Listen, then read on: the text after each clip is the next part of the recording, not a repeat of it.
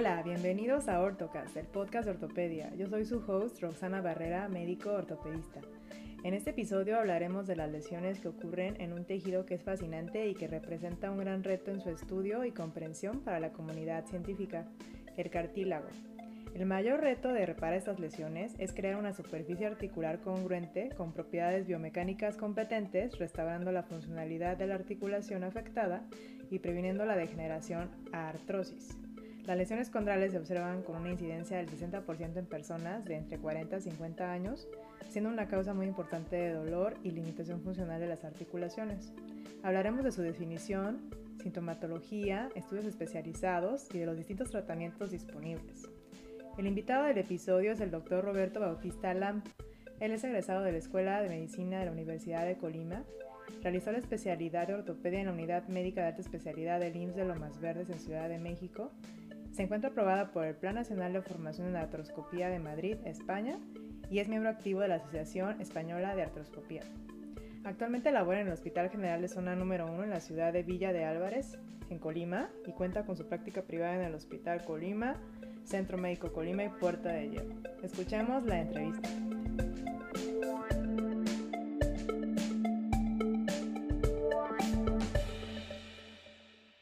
Bienvenidos a un nuevo episodio de Ortocast. En esta ocasión, muy contenta de poder compartir este espacio con un médico con el cual compartí dos años de residencia y que estoy muy orgulloso de verlo ahora con el éxito que tiene y que ya es famoso en sus redes sociales, pues le explica tanto a los pacientes como a los estudiantes de medicina y todo el personal de salud las patologías que ven el día a día en la consulta. Eh, es el doctor Roberto Bautista. Muchas gracias por apoyar este proyecto y por hacerme un espacio en tu apretada agenda y podernos compartir tu conocimiento. Roxy, ¿qué tal? ¿Cómo estás? Este, no, al contrario, gracias a ti por la invitación y este, estoy muy contento de, después de tanto tiempo, de dejarnos de, de, escribir, de saber de uno del otro y este, por ahí te sigo en redes, entonces sé más o menos que eh, te va muy bien también a ti, este, que estás muy contenta como mamá, este, y que te la estás rifando cañón con lo de, lo de este podcast, que la verdad es que se me hace interesantísimo y que creo que esta es una iniciativa muy padre, ¿no? Para que de apoyo para los estudiantes. Enhorabuena y gracias de nuevo. Y pues para empezar esta entrevista y que, y que te podamos conocer mejor y te puedan conocer mejor todos los que nos están escuchando, a todos los invitados les realizo tres preguntas. La primera pregunta es que nos cuentes por qué escogiste la especialidad de ortopedia. Ah, Roxy, fíjate que está este, muy padre eso, porque yo a los 13 años tuve la, siempre me he considerado muy afortunado tuve la, la dicha de tener a alguien que este, me encaminara por, por esta profesión tan bonita que es la de la ortopedia. Este, tengo un tío traumatólogo y él a los 13 años tuvo el tino de, cuando yo tenía 13 años, llevarme a una artroscopia de rodilla. Este, fue mi primera cirugía estuve ahí pegado a la pared, ¿no? Viendo este, la cirugía, pero fue algo padrísimo para mí. Hasta la fecha me acuerdo. Del lugar, de, cómo fue. Y de ahí nació, este, pues, mi, mi amor por esto de la ortopedia. Eh, él es mi gran influencia. Este, y pues la verdad me siento muy dichoso de eso. Pues algo similar así como mi historia, ¿no? Que tienes un mentor y que, por ejemplo, en mi caso particular, que ya lo he comentado por ahí, eh, que yo veía que mi papá llegaba con sus fierros cargando siempre como caja de herramientas y yo así de, ¿qué onda? O sea, yo en la prepa lo veía, yo decía, ¿qué está haciendo este señor? O sea, ¿por qué trae fierros? ¿Sabes? Y, y ya después, cuando Está muy, eh, imagínate, tú a los 13 años entraste a una cirugía, estabas bien chavito. Yo, yo pensaba que yo había entrado chavita, yo entré a la primera cirugía a los 17 años y este, igual así como que dije, wow, este es todo otro mundo distinto que nadie nunca me había enseñado. Era una cirugía de columna, me acuerdo que era una hernia de disco. Y, y es muy interesante cómo Pues sí, a veces, no digo, no todos los ortopedistas que conocemos tienen un antecedente así como nosotros, pero en eso son, compartimos ese punto que, que hubo alguien que como que nos metió la cosquillita ahí, ¿no crees? Así es, amiga, ¿no? Y, y padrísimo, ¿no? Que empieces desde tan pequeño. Eh, yo me acuerdo que para él fue muy importante que fuera aprendiendo todos los, eh, que me involucrara como siendo cada una de las personas tomando, asumiendo el rol de cada una de las personas que estábamos en quirófano, ¿no? Al inicio me puso de circulante, luego ya de como de, este, oh, bueno, pues ya, ya sabes circular bien aquí, entonces ahora vas a aprender a, a ser como que el enfermero. Y luego ya este, vas a ayudarme aquí, eh, vas a aprender a instrumentar. Y después, ya que aprendí a instrumentar, ahora me vas a ayudar, vas a ser mi, ayudante y me fue llevando hasta que finalmente pues mira estoy por acá entonces estoy muy agradecido porque creo que eso me ayudó a valorar más el trabajo de los demás del demás equipo quirúrgico oye y este y hablando un poco del pasado y pues ahora que hay en este año 2021 nuevos residentes en todos los hospitales, ¿qué consejo te gustaría eh, que te hubieran dado o qué consejo le darías a todos los que están ahorita? Mm, que sean pacientes, ¿no? Y que eh, lo tomen todo como aprendizaje. Eh, creo que esa es la gran, la gran lección, que todos lo vean como aprendizaje, tanto lo bueno como lo malo. Y creo que el buen consejo que me dio mi amigo Napo, nuestro amigo Napo, otro colega, es que hay días buenos y hay días malos, ¿no? y hay que tratar de tener nuestro pues hay que tratar de que sean más días buenos no uno en lo, en lo cuando puedas tratar de que sean más esos días buenos y que cuando nos toque un día malo en la residencia que termine uno cansado que lo que uno que quiera es hacer este, es llegar a dormir a descansar en la casa pues que tengas ese ese abrigo, ¿no? En tu casita, en tu departamento, en la casa que estés rentando con los compañeros, con tus roomies, este, que puedas llegar y tener ese abrigo con, con, con la casa o con tus amigos. Y que te des tiempo también de autocuidado, ¿no? Que los días que tengas libres también no todo es estudio y no todo es medicina, ¿no? Que, puedas hacer alguna actividad distinta para que te, te relajes tantito, ¿no?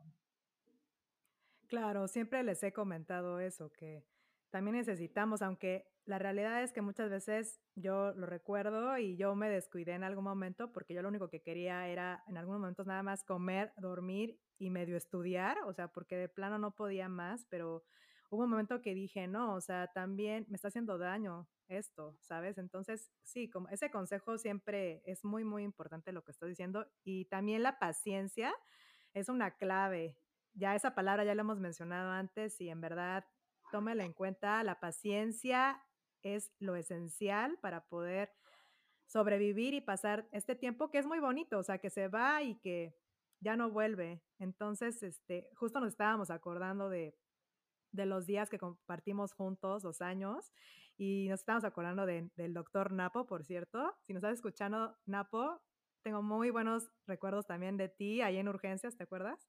Y ojalá un día también te vengas aquí a, una entrevista, ¿eh? Aquí lo voy a dejar grabado para que, que no haya de que no lo dije.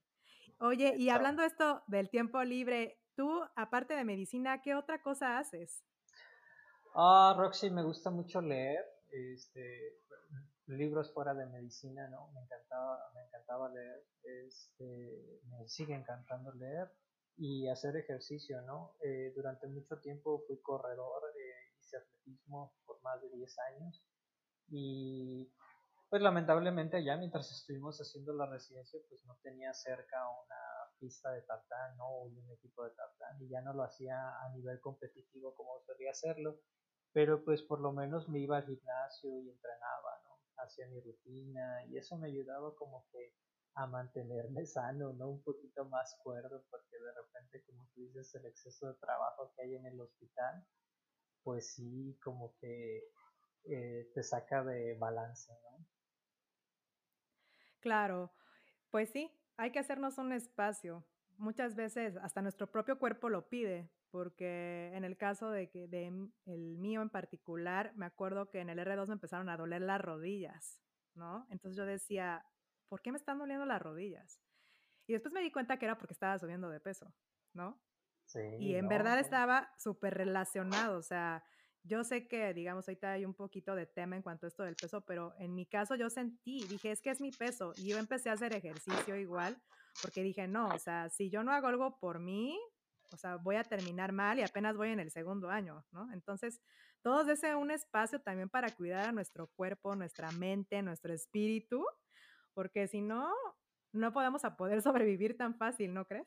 No, así es. Es importante, es muy importante eso. El self-care, el autocuidado, te ayuda a salir adelante, te saca, te saca de, de muchos problemas después. Oye, y ya este, iniciando con el tema de hoy, vamos a hablar de un caso clínico eh, que, nos podemos enfrentar en, que nos podemos enfrentar en la vida cotidiana. Y vamos a hablar de un paciente masculino de 35 años de edad, el cual refiere realizar actividad física eh, cuatro o cinco veces al día, digo, perdón, a la semana, que consiste en entrenamiento de intervalos y también es corredor, amateur, a veces corre di- diferentes eh, cantidades de kilometraje durante la semana. Él refiere dolor y edema en las rodillas, eh, que empezó hace 10 días de evolución, que dice él que está muy relacionado con la actividad física. Eventualmente se lo trató con auto, automedicándose con desinflamatorios y crioterapia, que es lo que generalmente sucede. Y dice que cede parcialmente, pero como intentó volver a realizar su actividad física, notó que, de una, que otra vez tiene edema en su rodilla y que tiene dolor, niega algún antecedente de trauma. Eh, en el interrogatorio inicial, ¿qué nos interesa saber de este paciente, Roberto? Ah, fíjate, Roxy, que yo me concentro mucho en, aparte de la edad, de las enfermedades que pueda padecer el paciente y de las alergias, ¿no? La ocupación es bien importante, eh, el tipo de trabajo que desempeña, ¿no? Si es trabajo de oficina o es un trabajo que le, que de gran demanda física. Eh, de repente llego a tener yo acá pacientes que son campesinos, ¿no? O que son albañiles, eh, o que es gente que trabaja en construcción, ¿no? Que luego pasan mucho tiempo eh, de rodillas poniendo el piso en las casas, ¿no? O en este, las construcciones. Este, otro, otro de los grandes aspectos es pues su actividad física. También me gusta preguntarles y es bien importante, aparte de preguntarles cuántos días a la semana van y cuánto tiempo realizan la actividad, el tipo de calzado que utilizan durante la actividad física, eh, eh, si generalmente entrenan en superficie dura o es este más este como de tipo blanda o eh, también este, cuántas competencias tienen al año, si, son, si, si es gente ya que muy disciplinada, eh, me gusta mucho preguntarles en qué, en qué etapa de la temporada están, porque hay veces que están en temporada de carga, ¿no? O en temporada donde ya van soltándose, que ya es más este, tranquilo el asunto, ya nada más para llegar a la competencia con todo, ¿no? Eh, todo eso yo creo que es importante tenerlo en cuenta, Roxy. El, eh, sobre todo, quizás la clave sea el, tipo de actividad que desempeñan este, laboralmente y también físicamente.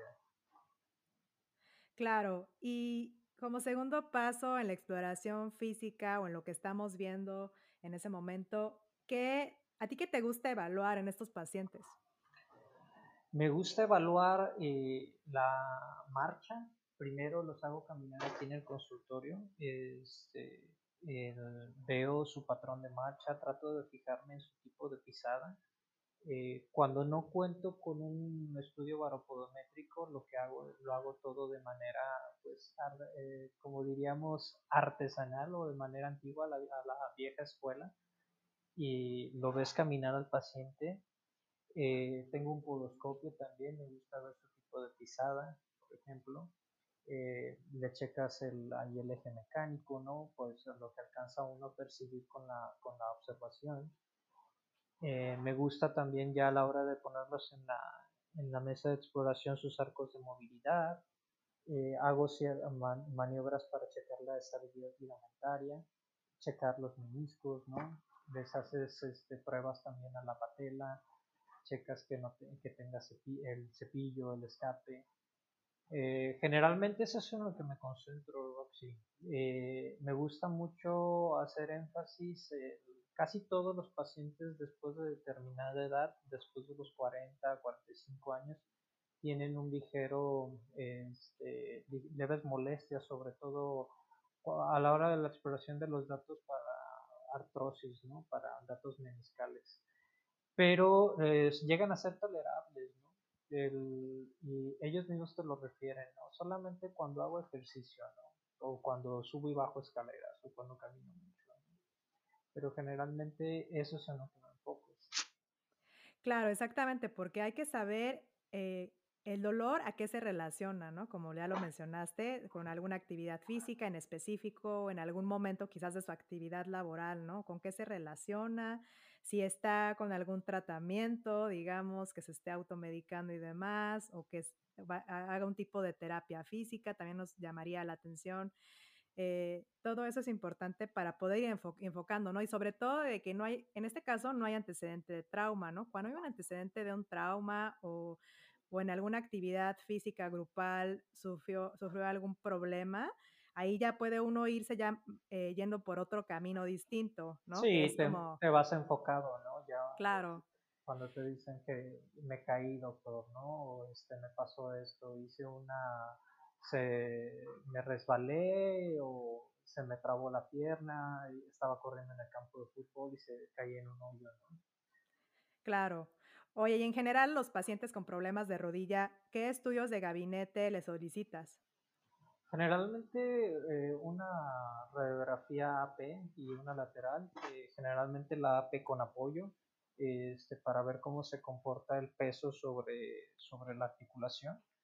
Y este, cuando tengo dudas, Roxy, o cuando este, hay necesidad, les hago una resonancia magnética. ¿no? Ya cuando ves que, por ejemplo, no le resuelves el problema al paciente después de una de manejo conservador, a lo mejor con una con una inmovilización cuando es rodilla, ¿no? Cuando te, de repente llegan que fue un traumatismo o algo en agudo, si es mucho el dolor, los llegas a inmovilizar por una, por una o dos semanas con la, con la rodillera. Después se las quitas y ves si sigue con problemas el paciente o no le va bien en la rehabilitación, le pides la resonancia magnética para checar que este, como, como, diagnóstico como complementario. Claro, sobre todo eh, en este tipo de pacientes, bueno, en el caso de este paciente en particular, eh, el paciente tiene una lesión, en este caso, que es el tema que vamos a hablar, tiene una lesión del cartílago, una lesión condral, la cual pues muchas veces, claro, eh, se utiliza, a veces en las radiografías simples sí se pueden apreciar, ¿no? Si son una lesión grande, dependiendo, pero pues cuando uno tiene dudas, se pide una resonancia magnética y sin duda ahí vamos a poder localizar en qué sitio está esta lesión, de qué tamaño es, qué, extensión hacia el hueso subcondral tiene. Entonces, pues ya irá haciéndose eh, nos podrá ir dirigiendo, ¿no? ¿Qué, qué estudio solicitar o qué camino tomar, ¿no crees? Sí, le puedes pedir hasta un cartigram, ¿no? Que es un estudio este, ya eh, especializado dentro de la resonancia que te sirve para ver ese tipo de lesiones. Oye, y las lesiones condrales, eh, ahora sí vamos a hacer un poquito de escuelita. La clasificación que más se utiliza, eh, pues es la de Outer Bridge. ¿Nos podrías explicar, o bueno, a todos los que están escuchando en general, ¿En qué se basa esta clasificación o cómo divide las lesiones? Eh, Bridge, fíjate que eh, sigue siendo el, el, gold standard para la valoración de las lesiones contrales, sigue siendo la artroscopía, ¿no? la visión directa. Y dentro de, la, de ese gold standard que es la artroscopía o la visión directa, porque la resonancia ayuda, pero la sensibilidad pues sigue siendo de repente baja entonces, el, no hay, lo mejor que hay en el mundo es ver la lesión directamente. ¿no? Y Bridge pues es muy importante ahí, asume un papel muy importantísimo, pues porque no sé, en base a esa clasificación sabemos, podemos determinar cómo le va a ir al paciente y qué tratamiento vamos a seguir, ¿no? Entonces Southerbridge lo que hizo fue que clasificar esas lesiones, esas, las úlceras condrales, en cuatro grados, ¿no? El primer grado es, eh, es cuando hay un reblandecimiento del cartílago, ¿no? Eh, cuando hay un daño superficial, casi imperceptible, ¿no? Casi normal. Eh, generalmente lo tocas con el ganchito palpador en el caso de la rodilla, ¿no? Y notas como que hay un reblandecimiento. se siente como que aguadito en esa zona, ¿no? El grado 2 es cuando ya hay lesiones, eh, lo puedes valorar de dos formas. una es en extensión, cuando son lesiones menores a 1.3 centímetros y en profundidad hasta 0.5 a menos de 0.5 milímetros. Eh, ya hay desgarros ¿no? de, de lo que es el cartílago. Grado 3 es cuando ya excede el 1.3 centímetros en extensión y en profundidad se va más de 0.5 milímetros.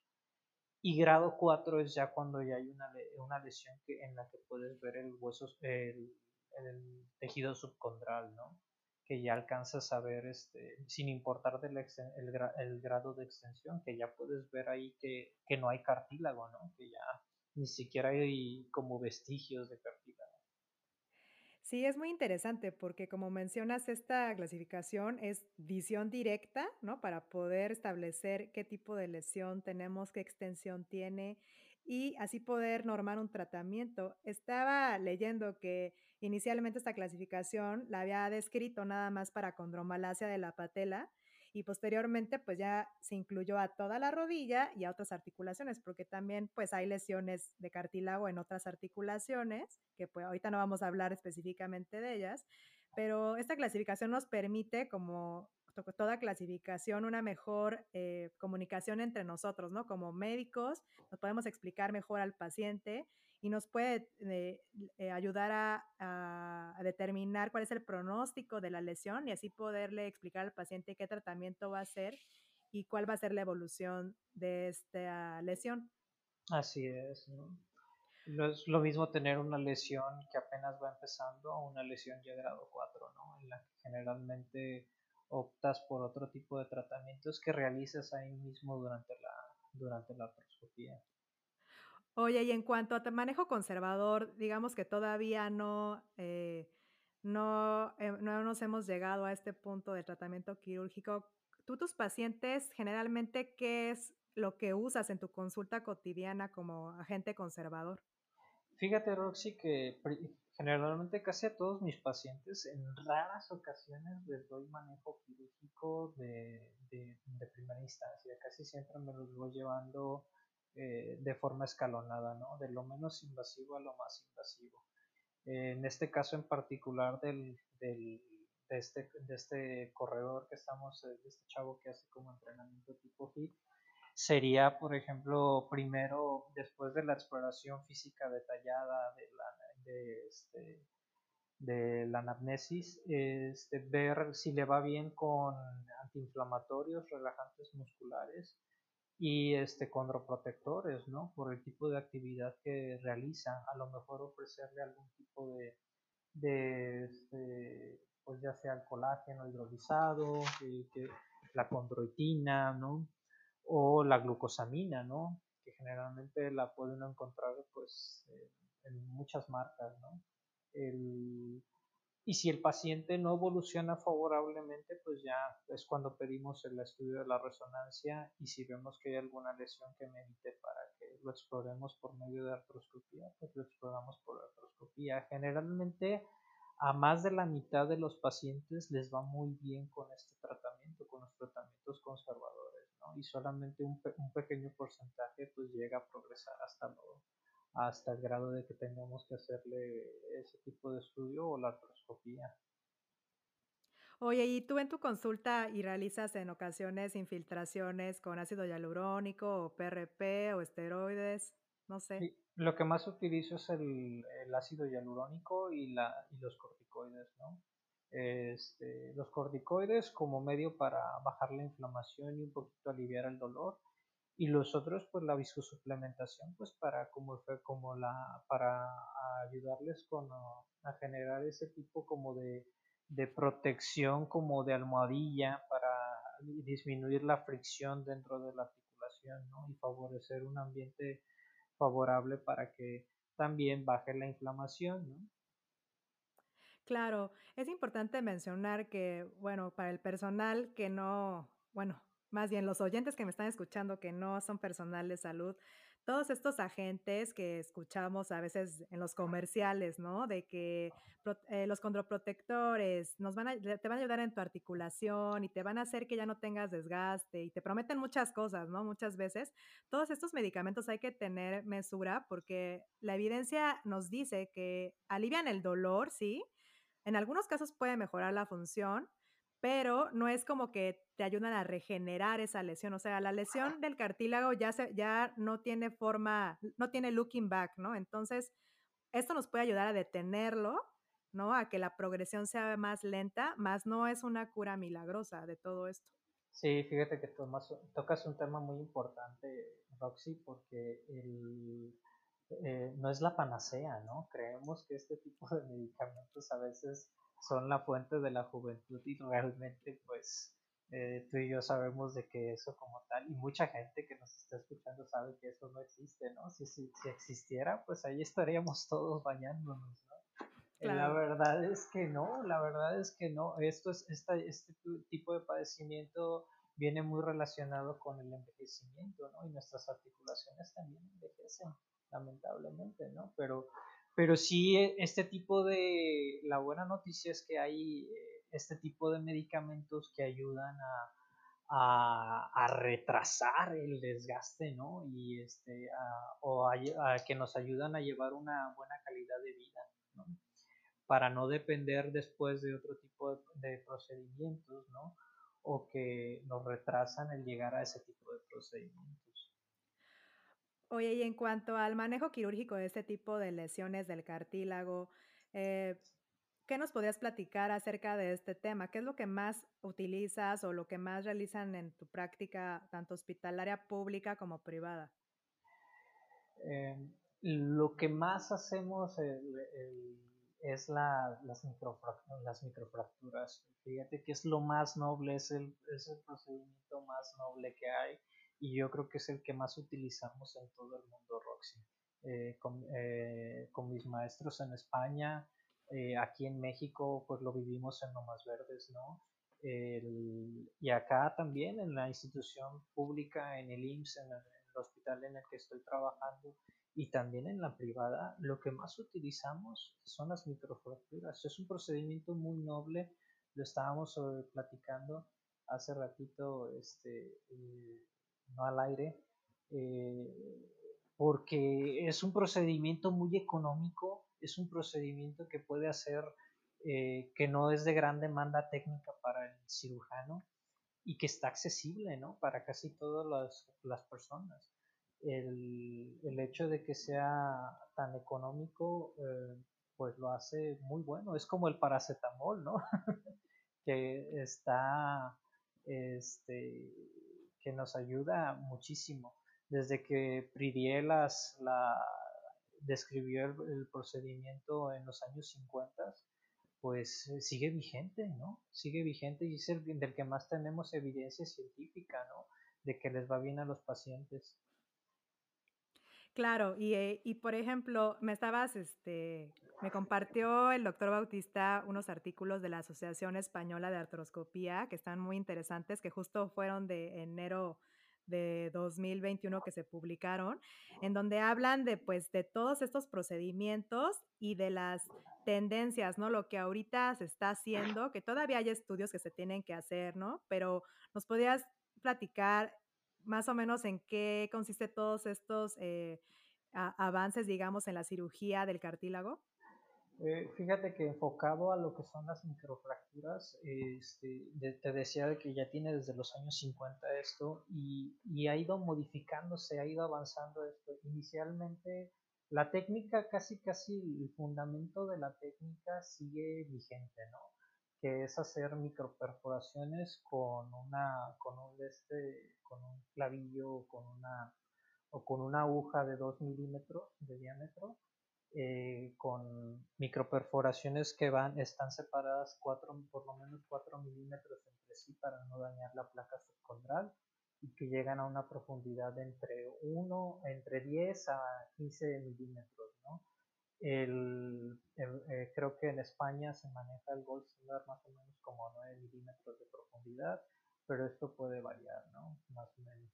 Pero el fundamento biológico de todo esto es que se forma un coágulo, es el actor principal, el principal en, el, en las microfracturas.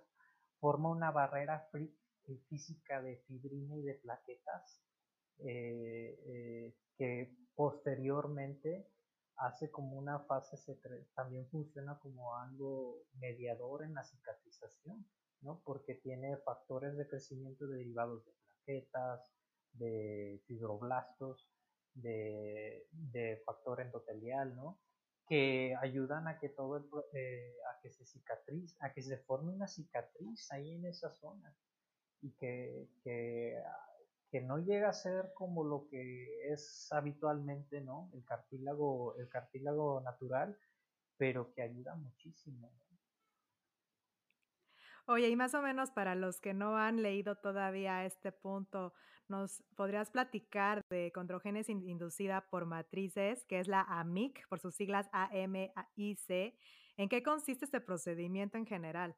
Ah, fíjate que el gran reto en los últimos años eh, ha sido encaminado a, que ese coagulito que se forma por las microfracturas se quede en su lugar, ¿no? Que, porque obviamente no es nada más, eh, hace unas las perforaciones, pero eh, hay líquido sinovial, este, hay movimiento en la articulación, entonces, ¿cómo logras que ese coágulo se quede justamente ahí en donde está el defecto, ¿no? Entonces, los estudios han ido encaminados a, encontrar algo que logre detener ahí una matriz o algo que logre una sustancia que logre detener el coágulo ahí.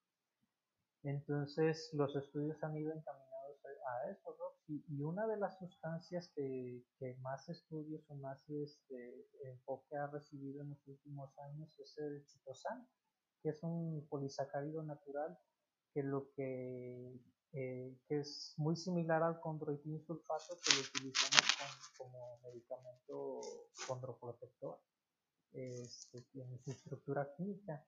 Lo que hace el chitosan es que es una sustancia que ayuda a, preservar el coágulo en su lugar y que aumenta la producción de agreganos y de colágeno tipo 2 y que tiene una característica de que tiene una adherencia a la superficie increíble que hace que se mantenga el coágulo ahí ¿no?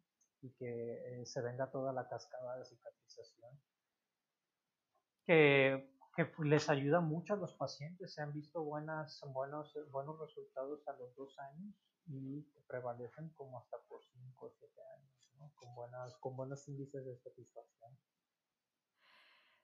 Sí, ahora sí que como recordatorio, cuando realizas una microfractura, lo que quieres es, eh, ahora sí que llegar hasta el hueso subcondral y estimular, ¿no? A que las células mesenquimales, que son las que de ahí viene toda la diferenciación hacia condrocito, es lo que quieres estimular y con el sangrado pues también se liberan sustancias y em, interleucinas y sustancias eh, proinflamatorias que hacen que todo esto lleve a una diferenciación y se pueda formar un condrocito o un tejido similar ¿no? al cartílago hialino, que tenga las características del cartílago ya existente, ¿no? Y que lleves que tanto bioquímicamente como mecánicamente se pueda integrar este nuevo, estas nuevas células se integren al cartílago que ya está. Entonces, eso es como un recordatorio.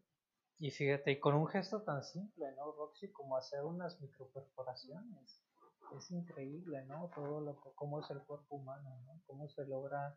Eh, te voy a mencionar el caso de, de, un tío que se dedicaba a la construcción, que que, eh, que lo revisamos, tuvimos que revisarlo por medio de artroscopía y vimos que tenía una lesión eh, de tipo 4, ¿no? De Outer Bridge, donde ya estaba, llegaba al hueso subcondral. Entonces, me acuerdo muy bien de él porque pues por la cercanía, ¿no? Por la, por, es, familia. Entonces le hice las microperforaciones y yo le decía, tío, es muy probable que ya no puedas estar hincado trabajando, ¿no? Poniendo las losas y el piso, ¿no?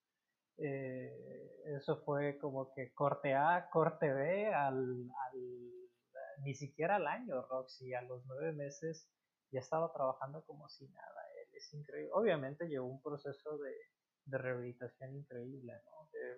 este, eh, mi tío pues le echó muchas ganas a la rehabilitación, ¿no? Pero para que te, nos demos una idea de cómo, cómo a veces les va muy bien pacientes. Oye, ¿y qué otro tipo de procedimiento es eh, el que, bueno, no se realiza en todos lugares, pero existe otro procedimiento que se llama eh, el implante de condrocitos, que en sus siglas ACI, eh, ¿En qué consiste este tipo de procedimiento y en qué lugares se hace? Sí, las mosaicoplastías aquí en México generalmente pues se hacen en algunos institutos como el, públicos como el INR, ¿no? El, este, y de forma privada creo que es donde más lo llegamos a realizar. Eh, es un procedimiento un poco más, es costoso, este, lo puede hacer uno de forma eh, extrayendo el injerto de forma autóloga del mismo paciente de zonas que no son de carga en la rodilla o lo puede uno mandar a, mandar traer de banco de, hueso no este, y ir sacando las medidas este, conforme a la, al defecto que tengas no generalmente es en defectos más grandes eh, Roxy Generalmente cuando los defectos superan a 2.5 centímetros, a lo mejor ya puedes utilizar este tipo de, de, cirugía, ¿no? En la que puedes ayudarle al paciente con este tipo de injertos. Eh, yo prefiero la mosaicoplastía, generalmente utilizamos el, injerto del mismo paciente y lo colocamos ahí en el, defecto. Pero si cuando ya los defectos son muy grandes y la edad del paciente no ayuda, cuando ya son mayores de 45 años, generalmente ya optamos por prótesis, ¿no? Por el reemplazo articular. Pero eh, en pacientes jóvenes es una muy buena opción esa, la de la, de la colocación de injertos. Claro, porque este tipo de procedimiento pues es más caro porque hay veces que eh, si quieres tener cultivar, ¿no? Los condrocitos, pues tienes que utilizar un laboratorio especial, necesitas pues obviamente pagar por eso y pues no se van a cultivar en dos días, ¿verdad? Entonces tienes que, que terminar la cirugía, mandar al paciente a su casa y posteriormente cuando ya tengas los condrocitos de vuelta, los nuevos condrocitos, realizar otro procedimiento quirúrgico, ¿no? Entonces ya llevas dos procedimientos quirúrgicos y realizar este procedimiento. Se ha visto que tiene algún tipo también de, eh, de evidencia en cuanto a mejoría, pero también tiene, tiene, tenemos que ser muy específicos, como tú mencionas, en qué pacientes sí, en qué tipo de lesiones sí y en cuáles no. Así es, ¿no? Ya en pacientes muy grandes sabemos que no les va bien. Y aparte es, un, es una cirugía que tienes que cuidar mucho. Y los resultados generalmente los ves como al año, ¿no? entonces, es mucho más tardado el, efecto positivo ¿no? que llega a haber uno en este tipo de cirugía en comparación a las microfracturas. Sí, no, totalmente digo, está la diferencia en cuanto a costo y también pues las molestias, digamos, que se van a llevar el paciente. Y como tú dices, pues tienes que cuidar también esa cirugía, ¿no? Y el que el paciente también comprenda en el proceso en el que está. Y y como siempre lo he mencionado también, es importante el manejo multidisciplinario, en este caso, pues de terapia física, ¿no? No solamente es realizar la cirugía, eh, sea cual sea el procedimiento que se haga, pero pues siempre asociado a un buen eh, esquema, ¿no? De un protocolo de... A un buen protocolo de rehabilitación. Sí, Roxy, la verdad es que nuestros compañeros de, rehabilitación hacen una labor eh, magnífica, ¿no? Este, en ayudarnos a a, este, a regresar a los pacientes a, las actividades que tanto les gustan. Claro. Oye, y digamos, para ya ir cerrando un poco el tema, ¿te gustaría concluir con algo? pues en Roxy, pues la, nada más recordar que a veces con gestos tan simples como son, eh, como son las microfracturas podemos ayudar a, una gran cantidad de pacientes. Eh, yo creo que los chicos, los residentes, los estudiantes que nos escuchan lo van a ver mucho eh, en, su, en, sus años de residentes es un procedimiento muy noble, es un gesto tan simple que ayuda mucho a veces a los pacientes. Evidentemente hay que saber cuándo, con, y con quién este, utilizarlos. Eh, generalmente da, da, muy buenos resultados en pacientes de edades menores a 45 años aunque les voy a decir que sí he tenido casos de pacientes de 50 años, 60 años que lo hemos llegado a hacer el procedimiento y este, les va bien. Entonces también no cerrarnos, ¿no? Hay veces que, este tipo de gestos les ayuda un poquito más a los pacientes en lo que llegan, por ejemplo, al reemplazo articular. Claro, y sobre todo también eh, como recordatorio a todos los que nos estén escuchando que la ciencia del cartílago es muy extensa, todavía hay mucha investigación por hacerse en este aspecto y, ahora el reto, digamos, es eh, cómo poder producir o que existiera algún tipo de medicamento, digámoslo así, que pudiera estimular la diferenciación precisa ¿no? de las células mesenquimales hacia un condrocito, porque como hay tantas vías y tantas sustancias eh, que están, eh, los factores de crecimiento, las interleucinas, hay veces que pues e, estas células se ha visto que en laboratorios pues que no, no necesariamente se forma un condrocito, ¿no? A veces que se diferencia en un osteocito o en otro tipo de células porque es muy complejo. Entonces, eh, yo les invito a que, a, que lean estas guías, se las voy a compartir y, los, estos, y los artículos que publicaron uno específicamente que habla de esto, ¿no? De cartílago y sus perspectivas en el futuro. Sí. porque ahí es donde viene el futuro realmente de todas estas patologías. Sí, cuando estamos jugando, la verdad es que estamos jugando a ser Dios, Roxy, porque tratar de detener el proceso de envejecimiento, de revertirlo, ¿no? O de revertir la lesión, es, es increíble. Hay más de 169 eh, sustancias que están involucradas en este proceso tanto a nivel intracelular como a nivel extracelular. Y, aparte de las, de, del, digamos, el, el, eje biológico, también tenemos que tener en cuenta el eje mecánico, Roxy. O sea, también, o sea, todo juega un papel importante. Pues muy interesante este tema. Como ven es algo muy extenso, estamos hablando, tratando de englobar todo lo que leímos, que también se los vamos a compartir. Y pues, Bautista, doctor Bautista, eh, Roberto, no me queda más que agradecerte nuevamente por tu tiempo. Sí, un placer enorme. No, no, no, no tienes idea. Gracias, gracias por la invitación. Oye, ¿y nos podrías este, comentar dónde te pueden localizar o contactar todos aquellos que nos están escuchando? Eh, estoy a sus órdenes en, pues en redes sociales, en Instagram, en ortopedia.bautista y en Facebook me pueden encontrar como Dr. Roberto Bautista. Ahí estoy a sus órdenes, ¿no? Cualquier cosa que les pueda ayudar, ah, aquí está su servidor.